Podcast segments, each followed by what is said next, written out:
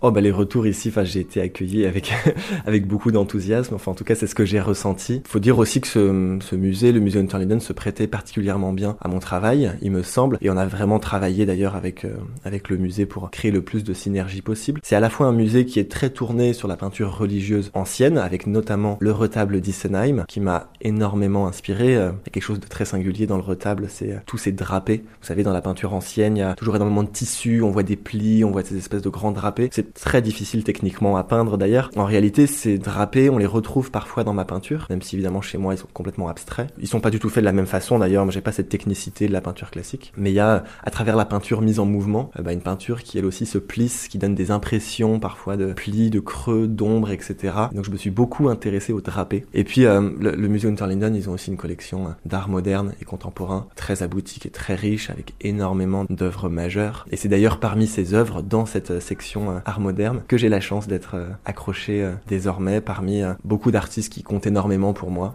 Je pense là notamment, mais c'est pas le seul, mais à Olivier Debré, qui est un, grand peintre abstrait des années 60, 70, 80. Et il se trouve que j'avais déjà par le passé posé certaines de mes œuvres avec des œuvres d'Olivier Debré, comme pour créer finalement un rapprochement, une synergie, et montrer surtout, c'est ça le plus important, que l'abstraction c'est quelque chose qui est toujours très vivant. Alors ça a connu dans les années 70, 80 un peu ces heures de gloire où c'était devenu un genre artistique très très en vue. Et en réalité, je suis convaincu que, voilà, maintenant, au 21e siècle, l'abstraction a toujours des choses à dire, des choses nouvelles. Peut-être notamment en lien avec euh, bah, le nouveau regard qu'on porte euh, notre génération euh, sur la nature, sur justement les grands espaces, sur euh, ces impressions, ces mondes imaginaires euh, qui maintenant sont parfois des, des mondes réels qu'on est en train de perdre, les écosystèmes, la nature qu'on voit finalement euh, plus souvent à travers un écran sur Instagram que dans la réalité. Donc il y a tout un rapport comme ça à l'utopie, à l'imaginaire, à cette espèce de monde pur et sauvage qu'on est peut-être en train de perdre. Donc là, je pense que c'est quelque chose sur lequel la peinture abstraite a beaucoup à dire à notre époque.